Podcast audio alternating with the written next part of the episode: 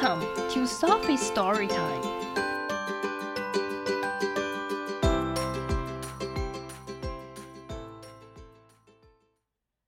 Today's story is Thanks from the Very Hungry Caterpillar by Eric Carle.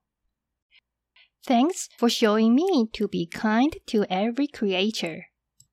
谢谢你让我看到如何善待每一个生物。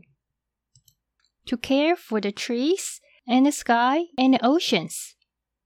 去关心树木、天空和海洋。To be curious, gentle, and brave. 对事物产生好奇，温柔对待和勇敢面对。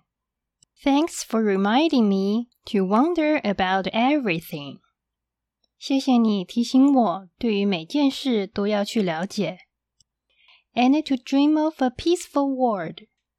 以及梦想有个平和的世界。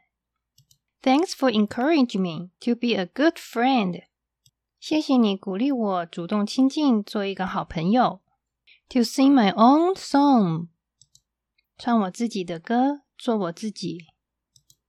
And to always reach for the stars，并且永远要向前，勇于追梦。